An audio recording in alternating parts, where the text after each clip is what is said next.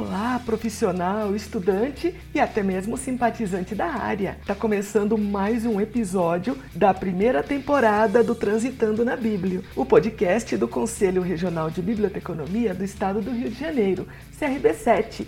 O podcast criado para compartilhar experiências e saberes profissionais de biblioteconomia. Em cada episódio, vamos discutir temas que transitam pela biblioteconomia e teremos convidadas, convidados e também convidades que enriquecerão o debate sobre os temas da área. Então, seja muito bem-vinda, bem-vindo e também bem-vinde. Apresentando mais esta edição, eu, Alexia Vitória, que sou bibliotecária conselheira do CRB7, também locutora e atriz de voz. Então, ajuste o volume ou pegue seus fones e se conecte com a gente.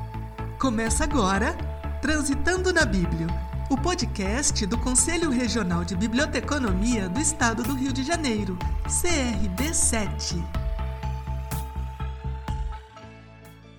E o Transitando na Bíblia de hoje é referente ao Dia Internacional da Mulher, tanto que ele está indo ao ar no dia 8 de março de 2021. E antes de chamar a nossa convidada, eu quero fazer uma sugestão de leitura: O protagonismo da mulher na biblioteconomia e ciência da informação, que tem a organização de Franciele Carneiro Garcês da Silva e Natália Lima Romeiro, que inclusive foi a host número 1 um desta primeira temporada do Transitando na Bíblia. O livro traz discussões, reflexões importantes e também apresenta pesquisas realizadas por mulheres tanto na biblioteconomia quanto na ciência da informação. E agora eu vou estender o tapete vermelho para a nossa convidada. Olá, ouvintes do Transitando na Bíblia, o podcast do CRB7. Meu nome é Angélica Aisna, tenho 33 anos, moro no Rio de Janeiro, mas sou natural de São Luís, no Maranhão. Sou graduada em Biblioteconomia na Universidade Federal do Estado do Rio de Janeiro e pós-graduanda no curso de especialização em políticas públicas em enfrentamento à violência contra a mulher pela PUC Rio. Atualmente, sou bibliotecária e analista de literatura do SESC Rio, mas já fui coordenadora da Biblioteca Municipal Governador Leonel de Moura Brizola, em Duque de Caxias. E também estou como conselheira efetiva na 19ª gestão do Conselho Regional de Biblioteconomia do Rio de Janeiro, Obrigada pelo convite, Alexia, e espero que seja uma excelente conversa. Muito obrigada, Angélica, por aceitar participar deste terceiro episódio do podcast do CRB7. E antes de começar o nosso bate-papo, quero trazer um breve histórico sobre essa data tão importante do calendário mundial.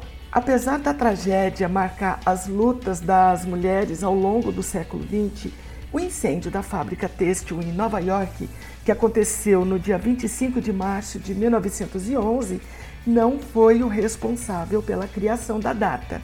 Desde o final do século XIX, organizações femininas provenientes de movimentos operários protestavam em vários países da Europa e também nos Estados Unidos, já que as jornadas de trabalho em torno de 15 horas por dia e os baixos salários adotados pela Revolução Industrial levaram as mulheres a greves para reivindicar melhores condições de trabalho e também pela erradicação do trabalho infantil, que era bastante comum nas fábricas daquela época.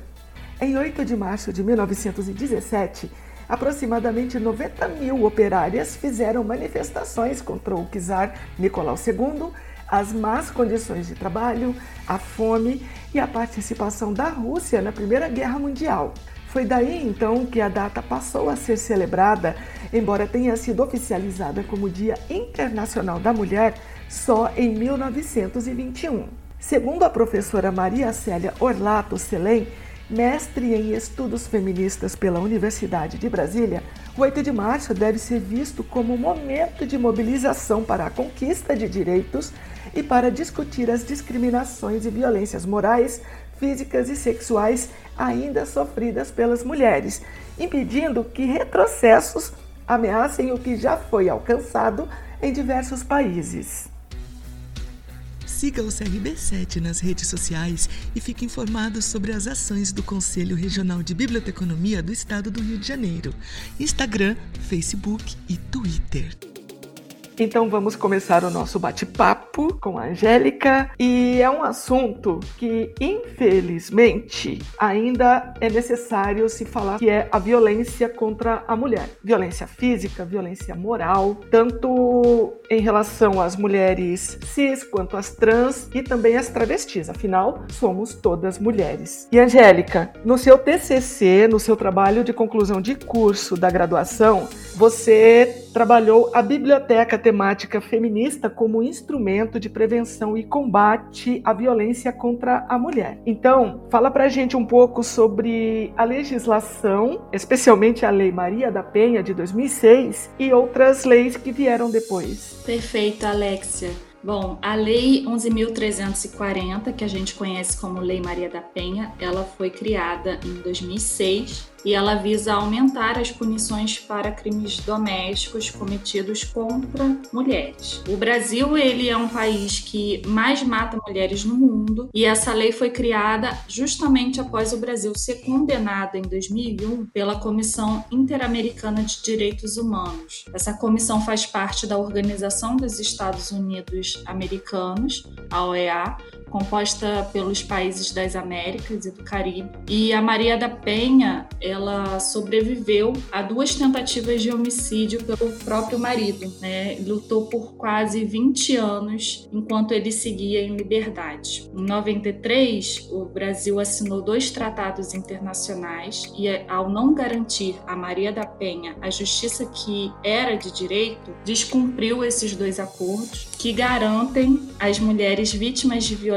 doméstica amplo direito à defesa. Essa condenação foi uma vergonha internacional, é, apesar de não ter caráter punitivo, ela acaba mexendo nas relações diplomáticas. Então, a partir dela surgiram as campanhas para prevenir e combater a violência contra a mulher e a própria Lei Maria da Penha. Em 2015, avançamos um pouco mais com a criação da Lei do Feminicídio, que é o reconhecimento do assassinato de mulheres por serem mulheres. No campo das bibliotecas, temos um manifesto que deveria ser o norteador para as ações de promoção de igualdade e combate à violência, não só de mulheres, mas de todo e qualquer cidadão. O manifesto sobre bibliotecas públicas de 1994, da IFLA, que é a Federação Internacional de Associações e Bibliotecários, em parceria com a Unesco, a Organização das Nações Unidas para Educação, Ciência e Cultura. E esse manifesto ele diz que a participação construtiva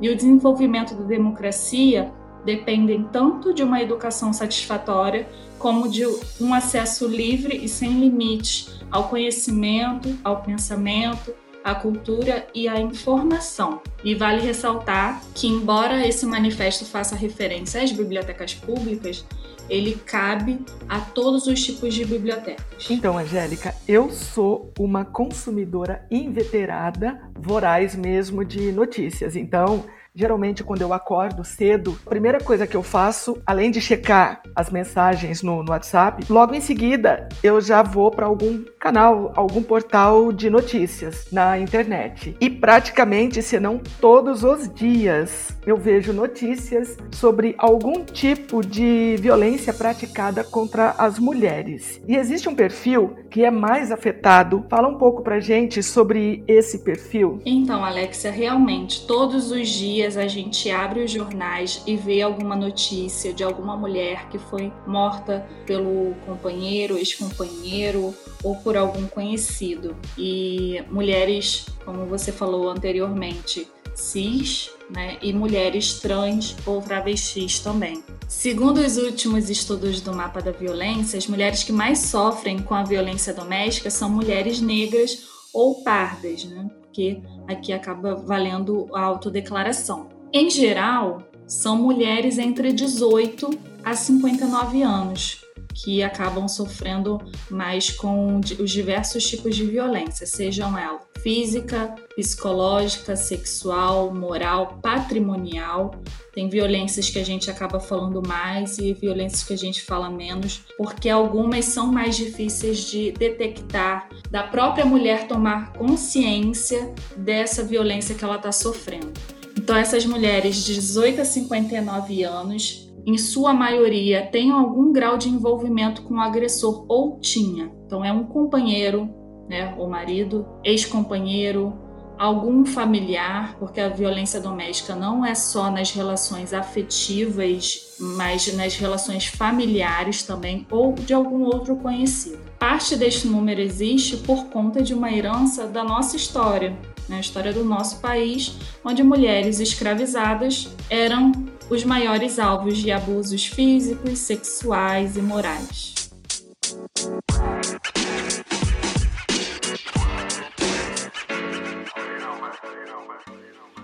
No seu trabalho de conclusão de curso, você fala sobre competência informacional. Como isso pode ajudar as mulheres em busca da legitimação de sua cidadania? Bom, só para contextualizar, nossa sociedade, não só o Brasil, né, mas a nível mundial, é naturalmente dividida em grupos sociais que partilham de um mesmo interesse ou característica. Só que ocorre uma hierarquização que acaba por estabelecer uma relação de poder entre determinados grupos, como, por exemplo, ricos e pobres, brancos e pretos, homens e mulheres. Na história da humanidade, as mulheres estão, de uma forma em geral, subordinadas a uma posição de inferioridade, reservadas ao espaço privado, né, que seria o cuidado com a casa, com a família, enquanto os homens estavam no espaço público, trabalhando e cuidando das finanças. Se a gente for parar para pensar, há 100 anos poucas mulheres tinham acesso à universidade e quando tinham, eram mulheres brancas de classe média alta. Então, com os avanços nas pautas dos movimentos feministas, das últimas décadas, conseguimos conquistar muitos espaços e ter o um mínimo de dignidade. Essa escalada no campo dos direitos se dá justamente por conta do acesso à informação. Hoje as mulheres sabem que têm direitos que foram conquistados com a criação de leis que as possibilitem estudar, buscar saúde para si, para sua família, o mínimo direito a uma forma de vida digna. Mas só para não esquecer ainda falta muito. Como por exemplo, hoje discutimos sobre os direitos de mulheres trans, que infelizmente ainda são invisibilizadas no mercado de trabalho, na própria saúde, na educação básica. E aí, o que a competência e informação tem a ver com isso? Nós falamos de uso e utilidade da informação. A informação é a chave para que a mulher tenha acesso aos seus direitos e possa exercer sua cidadania de forma plena. E falar de competência e informação é uma via de mão dupla. Não só o usuário, né, a pessoa que vai buscar essa informação, precisa estar ciente do que ele busca, mas o profissional, e aqui falamos de bibliotecários e bibliotecárias, tem que saber interpretar a necessidade desse usuário para conseguir apoiá-lo nessa sua busca. Eu me recordo, uma vez em 2018, estava trabalhando numa cidadezinha de 11 mil habitantes na Serra do Rio. Trabalho numa biblioteca itinerante, então para fora da capital é rotina, ou pelo menos era antes da pandemia, né? Então eu recebia semanalmente uma família constituída de uma avó e das suas netas se eu não me engano, eram duas. Elas eram assíduas, frequentadoras, pegando livros emprestados, interagiam, às vezes iam até só para bater papo mesmo. Daí sumiram, ficaram um bom tempo sem aparecer. E aí um dia a avó retornou. Ela foi conversar conosco, no caso eu e mais duas assistentes, e ela estava com um semblante muito abatido. Eu perguntei onde estavam as meninas e ela disse que não estavam saindo de casa porque a menor, de 3 anos, havia sido abusada por um tio. Ele estava foragido e as meninas sob os cuidados de outros parentes. Aquilo chocou não só a mim, mas as minhas colegas também. E a gente não sabia muito bem o que dizer, aquela avó estava inconsolável e só deu para pegar a informação mesmo de que a polícia já estava envolvida. Naquela época, eu já tinha iniciado minha pós, mas assim, eu não tinha conhecimento quais os trâmites, quais os meios que poderia se recorrer a um caso de violência. Nesse caso em específico, ainda era um pouco mais delicado porque se tratava de menor de idade. Então, sempre lembro dessa família. Já houve casos também de ouvir relatos de violência doméstica por parte de frequentadores de outras bibliotecas em que trabalhei ou estagiei, ou mesmo de amigas muito próximas. Hoje eu me sinto mais preparada para dar um suporte necessário.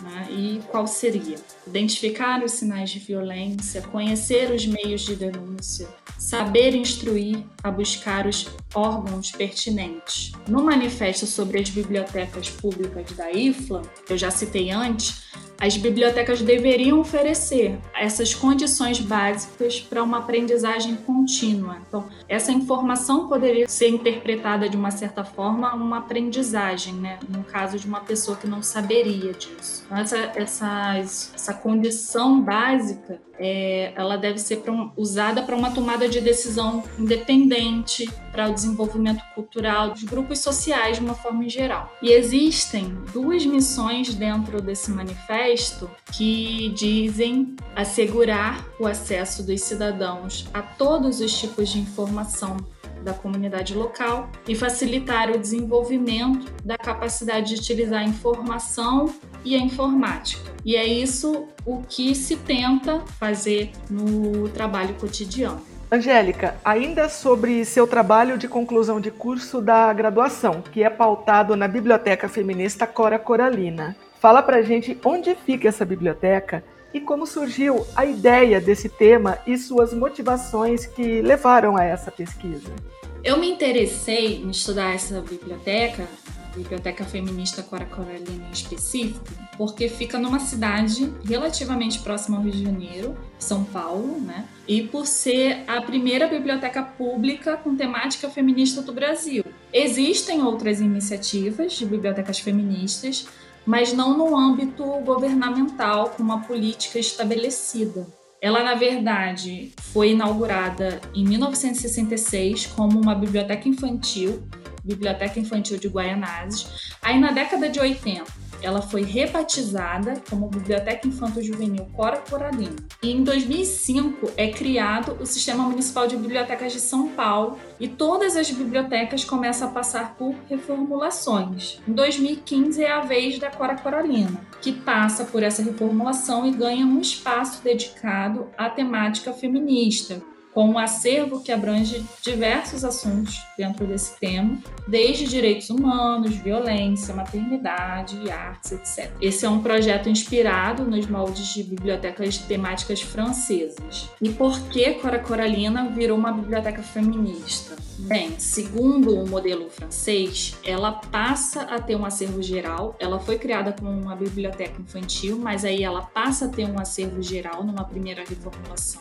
como uma biblioteca pública pública normal. Porém, ela ganha uma espécie de reforço, um acervo temático que atenda às necessidades da população. Como a Biblioteca Cora Coralina fica localizada em Guaianazes, uma região, assim como outras regiões periféricas que não possuem muitos recursos e equipamentos culturais para a população, é uma região de São Paulo que registra até hoje um dos maiores índices de violência contra a mulher da cidade e que é berço de grandes movimentos sociais, especialmente os movimentos feministas, então faz sentido ela receber esse acervo com temática feminista. E aí, dentro desse modelo, só para deixar claro, esse sistema tem biblioteca de cinema, por exemplo, num bairro com histórico no audiovisual muito forte, ou uma biblioteca de conto de fadas, cultura afro, vai dependendo. Então é, foi feito um estudo e a partir dele as bibliotecas foram sendo readaptadas. No momento que eu escolhi o tema, eu era moradora da cidade de Duque de Caxias, que no estado do Rio de Janeiro também registra números alarmantes de violência contra a mulher. Também sou uma mulher que passou por violência doméstica e não reconhecia essa violência na época, não, não entendia. Então, desde 2015, comecei comecei a estudar mais sobre feminismo, sobre os tipos de violência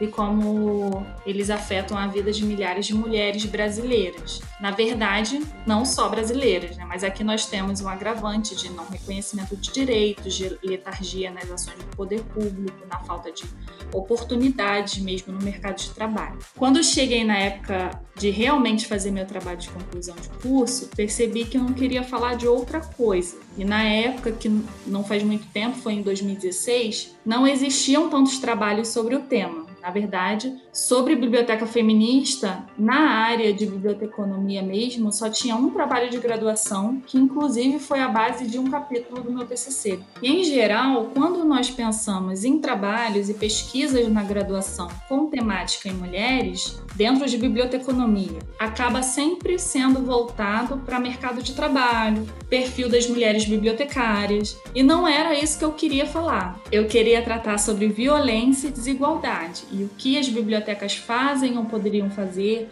o que elas estão fazendo para cumprir com as metas da Agenda 2030, por exemplo. Agenda 2030. Eu confesso que eu já tinha ouvido falar sobre essa agenda, mas eu não cheguei a fazer nenhuma leitura ou nenhum estudo sobre ela. Então, o que seria essa Agenda 2030 da ONU que você mencionou e quais seriam os objetivos desse plano de ação global? Então, como você bem falou, a Agenda 2030 é um plano de ação global em prol da paz universal. Os 193 países que integram a Organização das Nações Unidas, e o Brasil está incluso, se comprometeram a implementar a Agenda 2030, que foi criada lá em 2015. O que isso significa? Que a ONU estabeleceu objetivos e, dentro desses objetivos, tem as metas a serem cumpridas. Objetivo 1, por exemplo, diz respeito à erradicação da pobreza. O objetivo 5 diz respeito à igualdade de gênero. Né? Então, alcançar a igualdade de gênero e empoderar todas as mulheres e meninas. E dentro desse objetivo, nós temos nove metas que podem auxiliar as instituições e pessoas a pensarem as suas ações. Você está ouvindo Transitando na Bíblia o podcast do Conselho Regional de Biblioteconomia do Estado do Rio de Janeiro, CRB7. Angélica, e para finalizar, na sua opinião, como as bibliotecas podem contribuir e cumprir com as metas da agenda?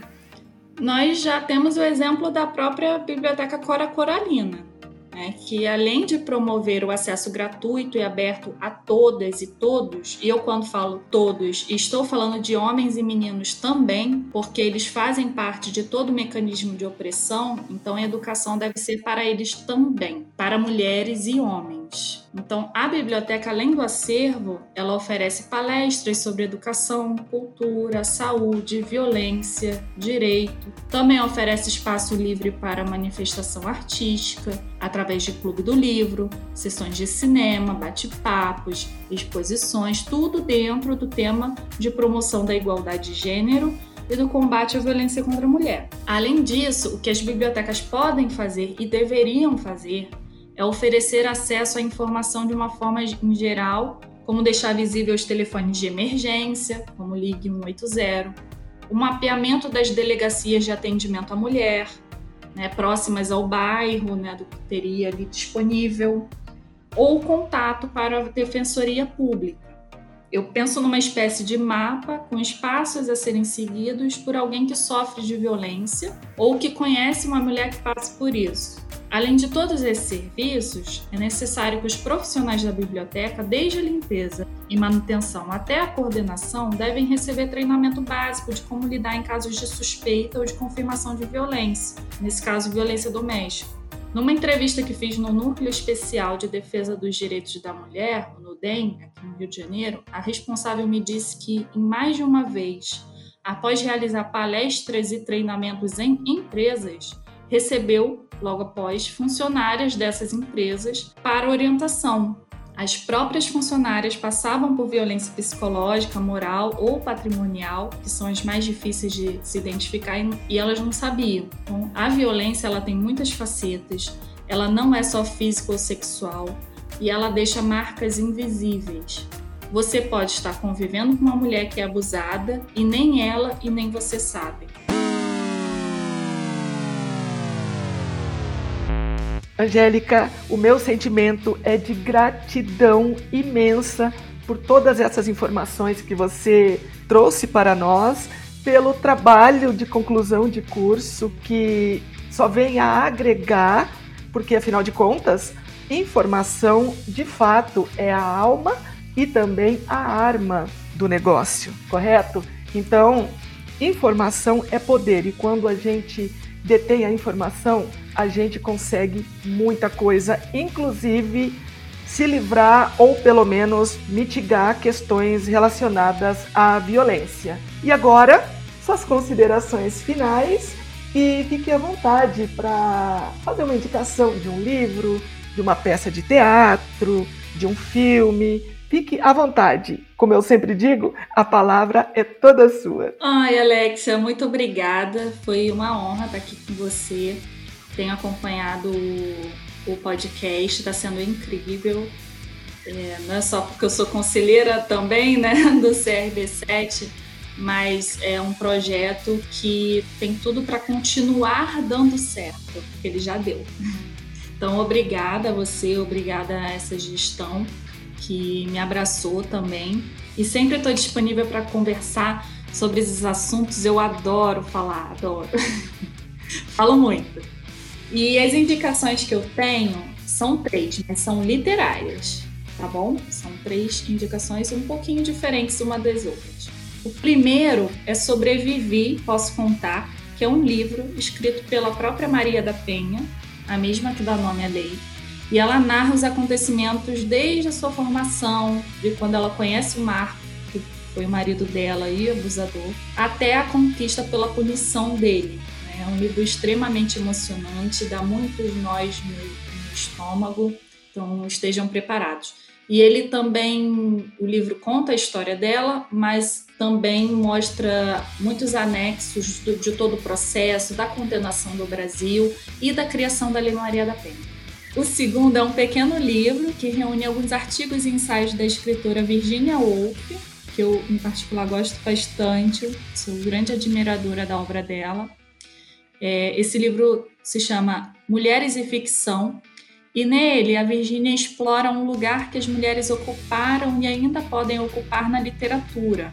Né? O primeiro artigo ele foi publicado há mais de 100 anos e faz refletir bastante sobre esse lugar tão íntimo que é a escrita. Mas fica um aviso: leia com ressalvas, hein? exercite a reflexão. Foi escrito há mais de 100 anos e a gente precisa contextualizar também que era uma mulher branca que tinha acesso à educação, então, é, a gente tem que ler fazendo essas reflexões também. Terceiro é um livro lindo que fala sobre amor, um amor pela família, pelo legado e por si.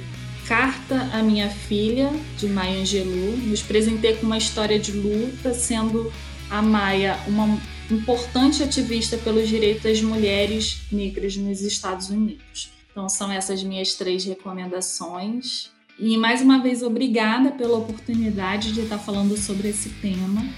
É, a violência contra a mulher ainda é um tabu em muitos lares e nas próprias instituições, inclusive. Né? Então a gente precisa desmistificar isso e que mudanças sejam feitas. Né?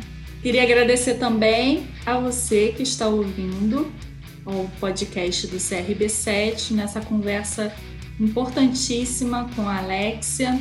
Eu espero que cada um reflita daí de onde está e que possa, mesmo que um pouco, aplicar algumas dessas ações que eu exemplifiquei aqui, dar uma pesquisada sobre a Biblioteca Cora Coralina ou de outras né, iniciativas que tratem sobre o tema da violência contra a mulher. E fica aí o questionamento também para você que é gestor de biblioteca. O que você anda fazendo, não só em relação à violência contra a mulher, mas com relação ao racismo, LGBTfobia? O que vocês têm feito? Me digam, quero ouvir de vocês também nos comentários, nas marcações, nas redes sociais do CRB7. Tchau, pessoal. Até a próxima. Realmente. A gente já avançou bastante, mas ainda tem muito para se fazer. Obrigada mais uma vez, Angélica, pela sua participação e por compartilhar o seu conhecimento com a gente. Então é isso. Este foi o episódio número 3 da primeira temporada do Transitando na Bíblia, o podcast do Conselho Regional de Biblioteconomia do Estado do Rio de Janeiro, CRB7 eu sou Alexia Vitória e a gente se fala mais uma vez em breve. Tchauzinho. Termina aqui Transitando na Bíblia, o podcast do Conselho Regional de Biblioteconomia do Estado do Rio de Janeiro, CRB7.